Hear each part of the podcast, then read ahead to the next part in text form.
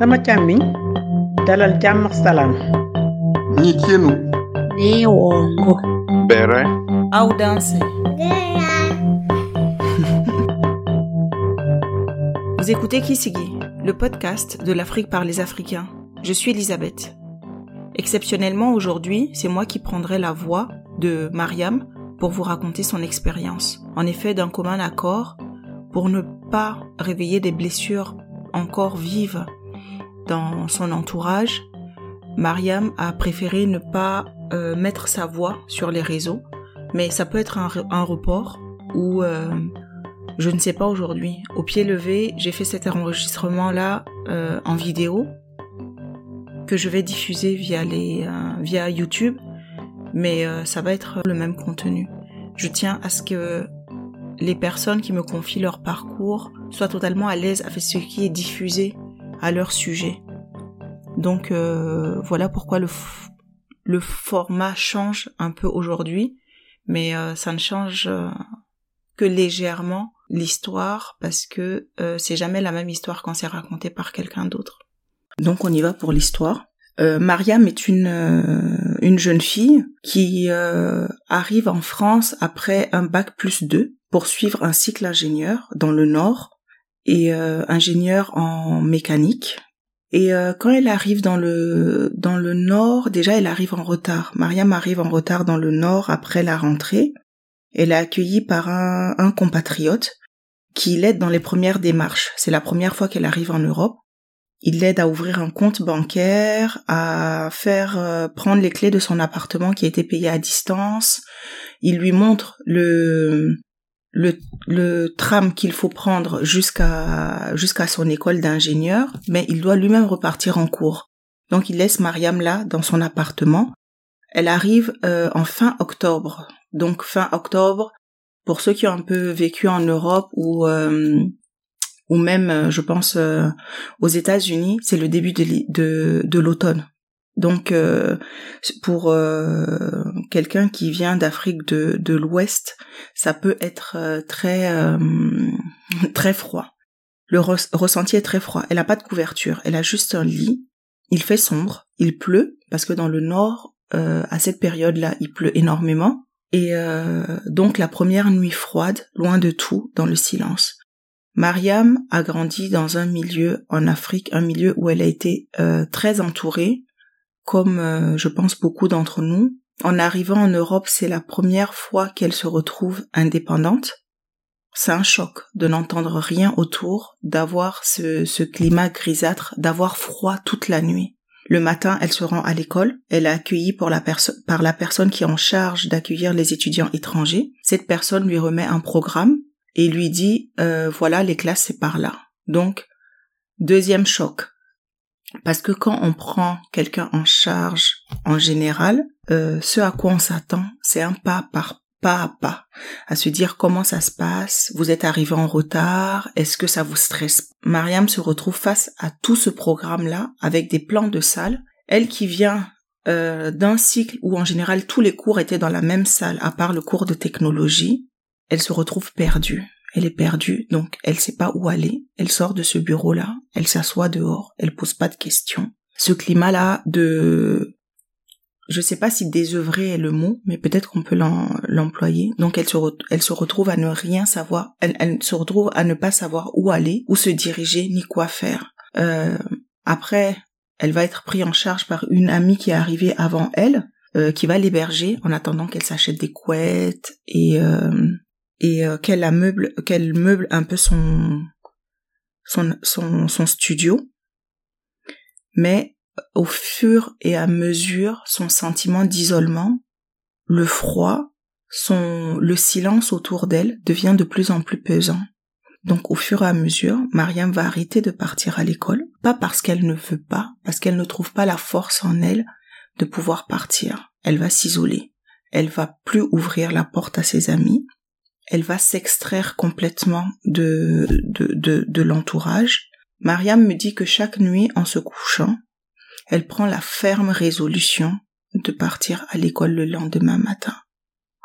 Sauf que le lendemain matin, il y a comme une force qui l'empêche de se mettre en action.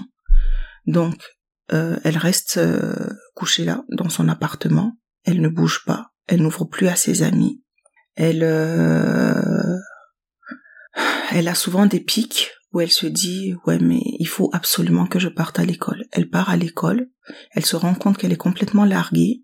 Il y a le programme devient de plus en plus intense. Elle n'arrive pas à rattraper les cours, même si elle se dit qu'elle pourra le faire parce qu'elle a été bonne élève. Elle se dit il n'y a pas de raison que je n'y arrive pas.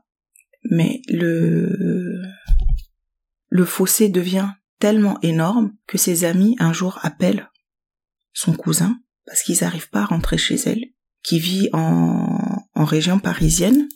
Donc il vient, il vient la récupérer le temps qu'elle se remette parce que je pense que l'incompréhension de de l'entourage et l'incompréhension de Mariam face à elle-même est totale à ce moment-là. On se dit oui, on va la retaper un peu, elle va aller mieux, elle va repartir. Et tout le monde est dans ce, dans cette, dans cette optique-là. Les parents ne sont pas réellement au courant de ce qui se passe parce qu'ils sont à distance, on veut pas trop les inquiéter. Mariam n'a pas envie à cette distance et vu la somme injectée en elle, euh, de décevoir ses parents. Donc elle prend la ferme résolution encore de repartir en cours. Elle repart en cours et le même cycle se remet en place. Elle euh, décide euh, avec avec son entourage de faire appel à un psychologue, psychologue qui va la suivre en physique pendant trois mois. Et finalement, même le psychologue, finalement, elle ira de moins en moins souvent. Et finalement, pour pour retomber dans le même cycle. Euh, le cycle de culpabilité, parce que mes parents ont payé une école à plus de 5000 euros. Ils m'envoient de l'argent chaque année, euh, chaque mois, et je suis même pas fichue de partir à l'école. Culpabilité par rapport à la fratrie, en se disant euh, je devrais quand même montrer que je peux, et culpabilité parce que l'entourage ne comprend pas ce que Mariam vit, on ne comprend pas ce qu'on pourrait appeler la dépression parce qu'on le cantonne dans un manque de volonté ou parfois dans un manque de, de détermination. Oui, c'est un enfant pourri, c'est la paresse, comme il fait froid, il n'a juste pas envie de se lever pour partir à l'école. Et tous ces discours-là font que Mariam se réenferme de plus en plus et euh, elle va couper les ponts, même euh, finalement avec sa, sa, sa, famille à Paris. Et euh, les parents vont prendre finalement la décision de faire rentrer Mariam. Euh, Mariam va retourner. Sauf que deuxième choc, elle devra en, en Europe, ce qui lui pesait, c'est-à-dire la solitude, va être ce qui va lui manquer quand elle va rentrer. Se retrouver à vivre avec les gens, à manger à des heures fixes, à avoir un rythme de la famille, il va falloir qu'elle se réhabitue à ça. Il va falloir aussi se réhabituer à un certain de climat de non-dit, parce que euh, il ne faut pas montrer à l'entourage qu'on a échoué.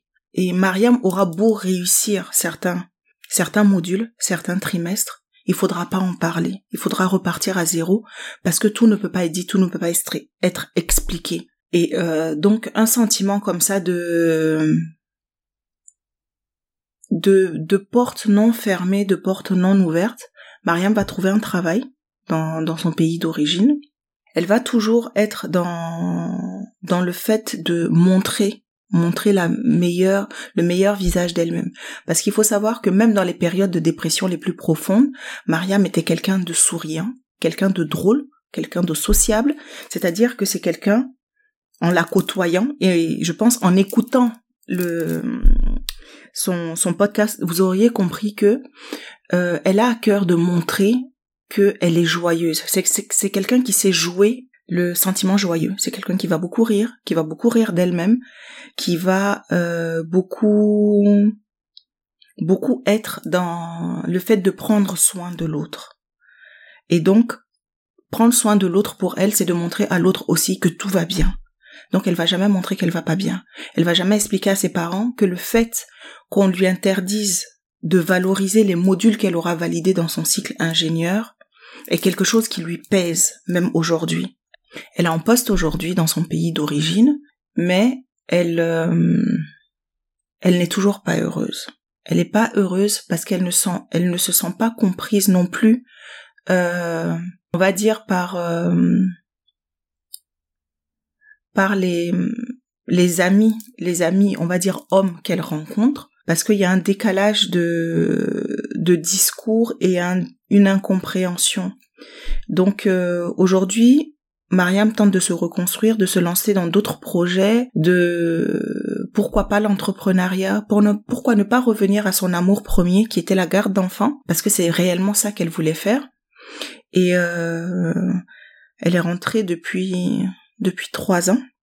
Et depuis trois ans, elle essaye de faire des petits pas, mais qui l'amènent toujours vers euh, le départ, c'est-à-dire toujours vers ce sentiment-là qu'on lui a donné sa chance et qu'elle n'a pas su la saisir. Elle a du mal aujourd'hui encore à demander de l'aide parce qu'elle estime que ce qu'on lui a apporté comme aide matérielle est déjà énorme. Elle doit être déjà reconnaissante par rapport à cette aide qui lui a été apportée et ne pas en demander plus. Donc elle s'enferme dans une euh, dans une forme de sociabilité parce qu'elle sort, elle a des amis, elle a beaucoup de choses, mais en attendant, dans sa construction personnelle, il n'y a pas grand-chose qui est fait. Mariam a fini cette euh, interview en me disant, comme j'ai échoué la partie euh, scolaire, mon entourage peut-être pas proche, pas mon père, ma mère ou mes frères et sœurs, mais mon entourage un peu plus plus étendu me dit oui, mais tu vieillis, Mariam aujourd'hui euh, 28 ans. Tu vieillis, il faudrait peut-être penser au mariage, toutes ces projections-là aussi euh, de l'entourage, on va dire entre guillemets bienveillant, mais finalement dont on n'a pas besoin. Euh, je lui ai demandé à Mariam si elle avait des conseils à donner aux personnes qui qui partent à l'étranger comme elle.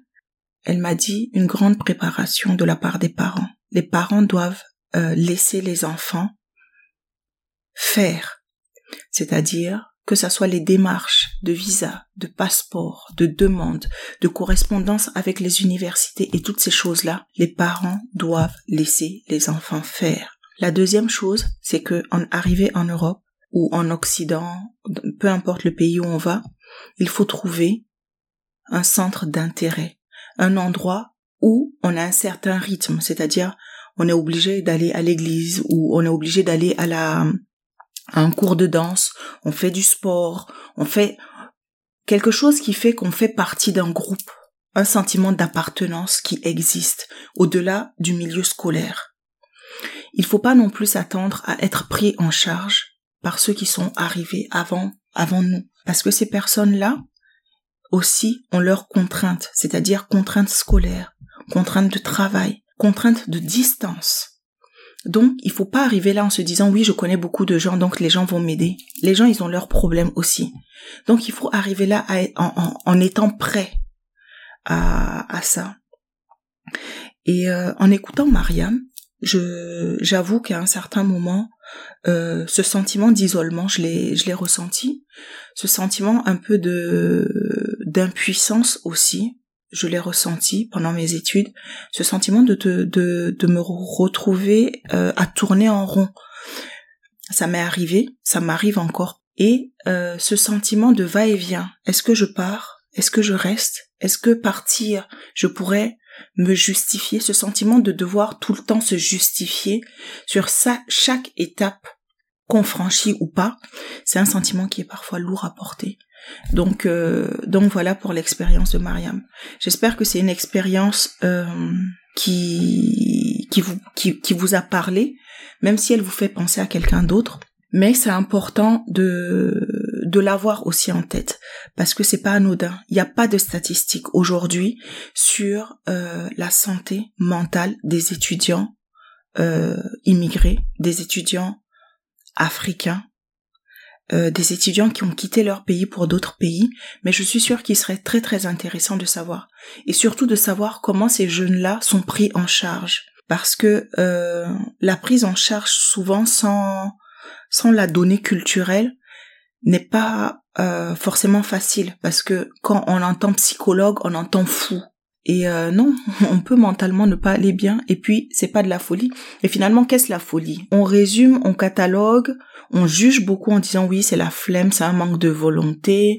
On juge rapidement, on juge beaucoup au matériel en disant oui, mais vu le prix que son papa a mis, euh, vu le prix que sa maman a mis, oui, mais vous n'êtes pas la personne. Et euh, je pense qu'à un moment, il faut il faut souvent en tant qu'entourage juste rester à notre euh, à notre statut de on sait pas, on sait pas ce qui s'est passé et à notre statut de tolérance à dire juste euh, peut-être que la personne a fait tout ce qu'elle a pu et qu'elle n'y est quand même pas arrivée.